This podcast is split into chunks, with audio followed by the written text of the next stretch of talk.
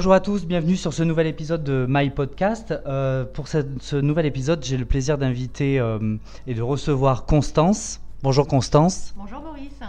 Euh, bah écoute, ce que je te propose, Constance, c'est déjà de te, de te présenter. Et puis ensuite, on parlera ensemble de euh, fidélisation et, euh, milieu médical, plus précisément euh, pharmacie. Voilà, une association qui peut être justement un peu bizarre. Donc tu, tu nous aideras à mieux comprendre cette association-là. Donc je te laisse d'abord te présenter. Bien sûr. Alors du coup, euh, mon poste aujourd'hui chez Aquitem, c'est marketing manager. Je gère le pôle santé qui aujourd'hui regroupe euh, une trentaine d'enseignes de parapharmacie et de pharmacie. On va en discuter juste après. Euh, et j'ai le plaisir de travailler avec quatre chefs de projet marketing qui sont tous en, en lead sur des enseignes de pharmacie, parapharmacie. Ok, super, merci. Euh, du coup, avant de, de- rentrer un peu plus dans le, dans le détail, est-ce que tu peux voilà, nous, nous raconter un peu l'historique, nous donner euh, voilà, des, des dates clés, enfin, en tout cas, quand a débuté le- la digitalisation du, du secteur euh, de la pharmacie hein, ou, de, et de la parapharmacie, pour qu'on comprenne un peu quand et puis pourquoi, quels étaient les enjeux, enfin, voilà, nous donner des précisions un peu plus historiques sur, sur le secteur. Alors, te donner des dates précises, hein, euh, j'ai toujours été nulle en histoire, donc je vais continuer là-dessus. Euh, en revanche, euh, ce que je peux te dire, c'est que la digitalisation du secteur de la pharmacie et donc plus particulièrement la mise en place de programmes de fidélité, c'est quelque chose qui est très récent aujourd'hui sur ce, marché. Pour la simple et bonne raison, c'est que le marché de la, pharmacie n'était pas forcément considéré comme un marché du retail pur, tel qu'on peut aujourd'hui avoir des enseignes comme Autour de bébé ou Gamme Vert. Euh, mais de plus en plus, euh, les pharmacies ont voulu se positionner et profiter aujourd'hui de, cette manne de clientèle et ont en plus, euh, de plus en plus, ouvert des surfaces dites de parapharmacie. Donc aujourd'hui, on connaît tous notre pharmacien pour aller chercher notre doliprane ou une ordonnance qui a été faite par notre médecin. On connaît beaucoup moins la pharmacie, en tout cas, c'était c'était le cas à l'époque, pour aller acheter euh, sa crème de beauté, euh, son soin pour le bébé, euh, Mm. son coton ou sa gaz. Et c'est aujourd'hui là-dessus que les pharmacies capitalisent, puisque c'est un, c'est un marché avec une plus grosse marge. C'est là-dessus qu'ils peuvent aujourd'hui faire un vrai business. Donc c'est ce qui a provoqué ce besoin de se dire, bah, après tout, moi aussi je fais du business. Donc j'ai aussi envie de pouvoir profiter de tous les codes qui existent sur le retail aujourd'hui, Mhm. dont les programmes de fidélité. Effectivement, c'est euh, c'est plus clair. Euh, donc là, par exemple, en ce moment, j'imagine que les crèmes solaires ou voilà sont sont mises en avant. On a une grosse saisonnalité de, de produits. Donc là, c'est les crèmes solaires. À la rentrée, ce sera les poux. Voilà. Euh, nous avons aussi une saisonnalité bébé. Et, euh, et ensuite, on a tout ce qui est euh, de plus en plus les coffrets de Noël. Puisque, encore une fois, hein, c'est c'est comme un secteur qui veut essayer de, mettre en avant de plus en plus ces produits. ben, ils ont aussi pris cette logique de, préparer des listes de Noël et donc mettre en avant des, coffrets Noël en partenariat avec leur laboratoire chouchou. Ok. Bah, écoute, merci pour cette introduction. Du coup, je disais moi tout à l'heure, euh, fidélisation et pharmacie, c'est une association voilà qui peut qui peut paraître un peu bizarre. Euh, du coup, est-ce que tu peux voilà nous en dire plus dans le sens par rapport à la clientèle ou la patientèle? Je ne sais pas justement euh, comment voilà quels sont quel est le terme? Parce que quand on va dans sa pharmacie, on a le sentiment quand même d'avoir des, des docteurs, mais finalement il y a y a cette dimension business. Alors fidéliser, pharmacie, voilà, qu'est-ce que tu peux nous dire sur cette association? Alors, en effet, c'est des termes qui peuvent peut-être un peu paraître un peu antinomiques. Aujourd'hui, encore une fois, je pense que nos parents ou nos grands-parents connaissent tous le pharmacien euh, avec sa blouse blanche dans la petite officine de quartier et on n'allait jamais dans une autre pharmacie que celle de son quartier, voir celle qui est à côté de son, son médecin. C'est ça. Encore aujourd'hui, euh, on assiste à une vraie transformation du marché puisque les pharmacies euh, indépendantes sont de plus en plus challengées par les pharmacies qui sont rattachées à des groupements. Euh, donc qui ont des centrales d'achat et Mhm. donc qui peuvent négocier des prix puisqu'elles sont, euh, il y a beaucoup de, de demandes, il y a du gros volume à traiter et donc il y a des prix intéressants. Et on, assiste à la naissance de, de pharmacies qui deviennent des vraies grandes surfaces. Euh, on a aujourd'hui des clients comme Elsie, Euh, une pharmacie Elsie, on y rentre avec son caddie. Euh, ouais. Et il y a des lignes de caisse avec des tapis roulants. Donc quand je, dis, je disais tout à l'heure qu'aujourd'hui les pharmacies cherchent à s'approprier les codes du retail, c'est ça passe aussi par ça, ça passe par le panier qu'on a dans son supermarché ou le caddie, ça passe par une ligne de caisse, ça passe par quelquefois une quarantaine d'opérateurs euh, qui sont là pour encaisser. Euh, et on a une, une vraie, au-delà de la digitalisation de ces points de vente, on a de la, de la- toute la partie merge, toute la partie mise en scène, mise en avant des produits. Euh, on a aussi la possibilité d'avoir de l'expérience client qui est mise en place, Mhm. puisque aujourd'hui dans la pharmacie, ben, j'ai la possibilité de me faire faire un soin du visage, ou je peux aller me faire un, un maquillage. On a euh, des pharmacies aujourd'hui qui sont sur des telles surfaces qu'elles ont aussi des bacs de coiffure, et donc elles proposent des shampoings. Euh, donc voilà, on se retrouve vraiment vers euh, une dimension complètement différente de la pharmacie qu'on a pu connaître hier. Et donc c'est vrai qu'aujourd'hui, on se dit, mais le pharmacien, j'allais chercher mon doliprane, j'avais pas de carte de fidélité, et de toute façon, il n'en avait pas le droit. Et j'étais un patient.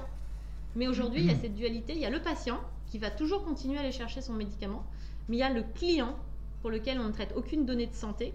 On va traiter uniquement la donnée liée à ses achats, ses achats de parapharmacie. Mhm. Et donc c'est pour ça qu'on ne parle que de clients et non pas de patients. Faites bien attention à cette distinction qu'on en parle avec nos clients nous-mêmes, pour que les rassurer aussi. On n'a pas accès à toutes ces informations dites de santé. Nous, ce qui nous intéresse, c'est de voir un petit peu le comportement du client, comme dans une enseigne comme Kiabi ou, ou Jardiland. Qu'est-ce qu'il va acheter, à quelle fréquence il l'achète, euh, qu'est-ce qu'on peut lui pousser comme produit. Euh, c'est l'intérêt d'avoir de récupérer les données via un programme de fidélité. C'est ce que les pharmaciens ont bien compris. C'est comment je fais aujourd'hui pour pouvoir accentuer mon business via la récolte de cette data.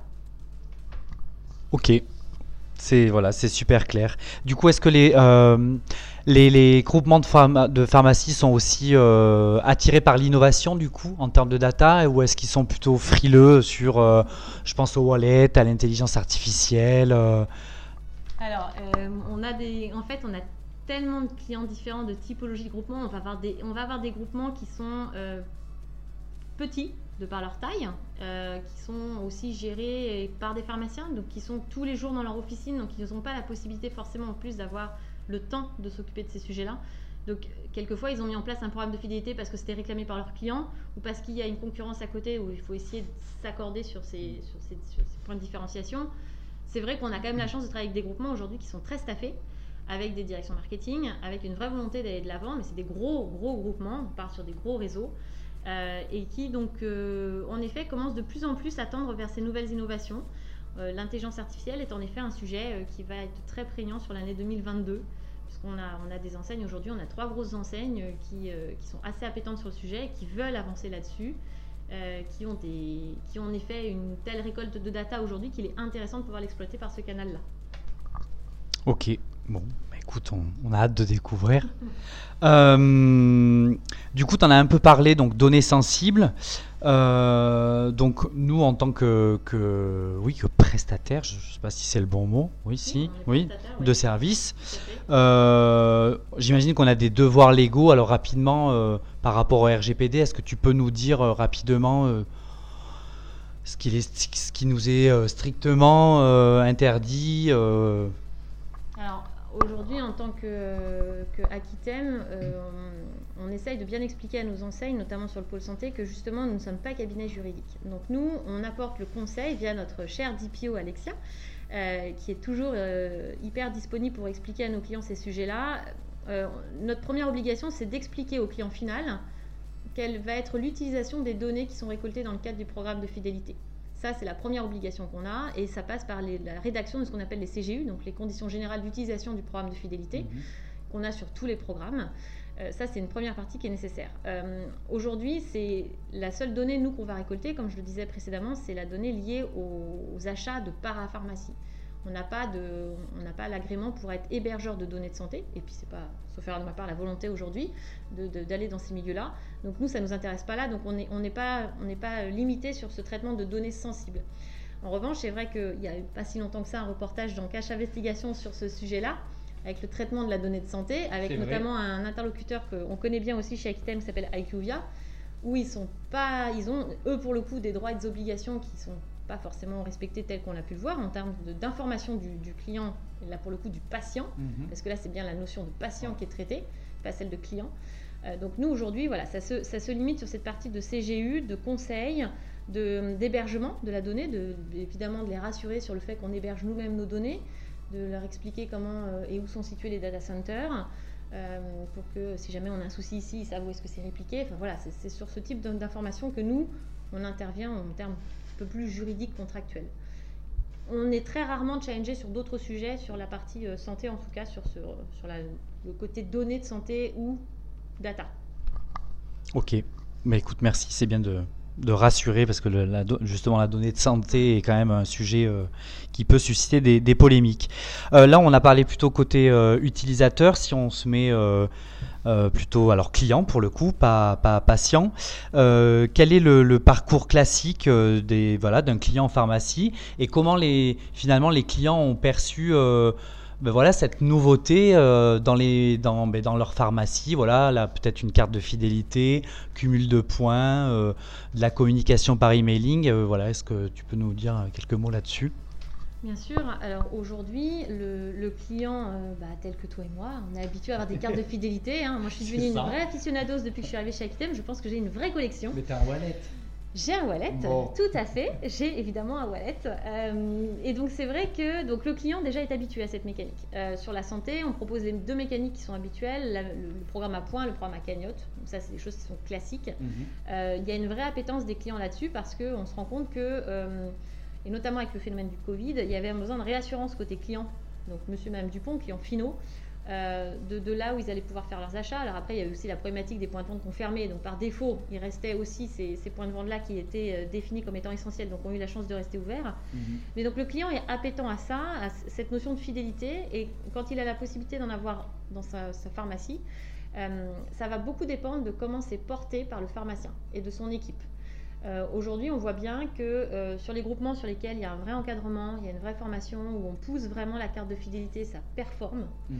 Et sur les groupements pour lesquels il n'y a absolument pas de soutien et que c'est un sujet qui a été mis en place parce qu'il fallait en mettre en place, ça ne marche pas. Pourquoi? Parce que le relais de la fidélité en point de vente, c'est le pharmacien et son équipe. Si le pharmacien n'en parle pas, la carte ne, fonctionne pas. Le client ne va pas oser la demander, on ne va pas mhm. lui proposer, il va se demander s'il a vu réellement l'information. Euh, donc si on ne lui propose pas, il ne l'a pas. Donc là, on loupe quelque chose. En revanche, sur les, programmes de fidélité qui performent bien dans la, santé, du coup, on a aujourd'hui une vraie appétence des clients, que ce soit sur la partie cagnotte ou point, de pouvoir commencer de plus en plus à avoir des communications personnalisées. Donc c'est bien, on a récolté mes données, j'ai fait le jeu de, cumuler des points ou de la cagnotte, j'ai donné des informations. Maintenant, on voit bien la différence, on, a fait le passage du transactionnel vers le relationnel. De plus en plus, on assiste à cette notion de, ok, je t'ai donné tout ça, ça mhm. fait deux ans, trois ans que je suis client mhm. avec toi, Qu'est-ce que tu vas faire pour moi maintenant Moi, je me suis engagée vers toi, toi la marque. Mon engagement, il est là. J'ai à peu près compris tes valeurs, même si malheureusement, quelquefois, les, valeurs de nos marques ne sont pas forcément très, très explicites. Mhm. Euh, aujourd'hui, les marques doivent pouvoir s'engager et doivent pouvoir montrer à leurs clients qu'elles ont bien compris, qu'elles ont aujourd'hui récolté de la donnée qui va leur servir et qui doit leur servir dans le cadre de ces communications personnalisées. Donc les clients sont en attente d'offres personnalisées suite à des achats qu'ils ont faits, donc leur mhm. crème chouchou, euh, une offre spécifique, euh, je suis très bon client, j'aimerais qu'on me le reconnaisse. Et dans ces cas-là, si je passe dans cette catégorie VIP, qu'est-ce que tu me proposes, moi, client VIP Est-ce que j'ai des remises toute l'année Est-ce que j'ai un corner spécifique euh, Est-ce que je vais avoir un cadeau pour mon anniversaire Un cadeau physique, un vrai cadeau, pas un 5% de remise qu'on va avoir à tous les clients. Euh, ça aujourd'hui c'est quelque chose qui est très très qui commence à se développer de plus en plus. Et ça y est on commence à avoir une oreille côté de nos enseignes pour pouvoir mettre ça en place. Mais il faut du temps. Il faut du temps il faut une compréhension des enseignes et un très bon relais côté réseau Ok, bah écoute, euh, c'est très clair. Je, verrai euh, les choses différemment quand j'irai en pharmacie. Demande à ton pharmacien. Oui, c'est ça. C'est ça. Euh, il me l'a pas proposé, hein, tu vois. Certains ignorent que c'est en place dans leur groupement d'ailleurs. Oui. Ok. Euh, bah, écoute, on, arrive à la fin de, cette interview passionnante. Est-ce que tu voudrais rajouter quelque chose sur voilà le mot de la fin Je te laisse, c'est toi. C'est la tradition. Il y a toujours le mot de la fin. Alors le mot de la fin, bah, étant moi-même cliente aficionados des cartes de fidélité, c'est vrai que le fait de voir ça en place dans le marché de la pharmacie, de la parapharmacie, je pense que c'est une vraie chance qu'ils ont. Il ne faut pas la louper. Euh, on le voit bien aujourd'hui, euh, les, enseignes avec lesquelles on a cette écoute et, cette avancée au niveau marketing, euh, on voit la différence, c'est vrai, versus les autres. Et on va, je pense, voir une évolution dans le marché. Il va y avoir des choses qui vont se passer. Euh, dans des groupements qui vont, je pense, disparaître parce que rachetés par d'autres, mhm. ou même euh, des, bonnes idées qui vont réussir à éclore dans la santé. Aujourd'hui, on copie beaucoup les autres codes du retail, mais on va, ça y est, on arrive à un moment où on va avoir les bonnes idées et c'est les autres qui vont nous copier. On a hâte. Merci Constance. Euh, bah, écoutez, vous pourrez retrouver ce podcast sur toutes les plateformes habituelles. Je ne les citerai pas comme d'habitude. Tout le monde les connaît. Et puis on vous dit à bientôt. Merci, au revoir.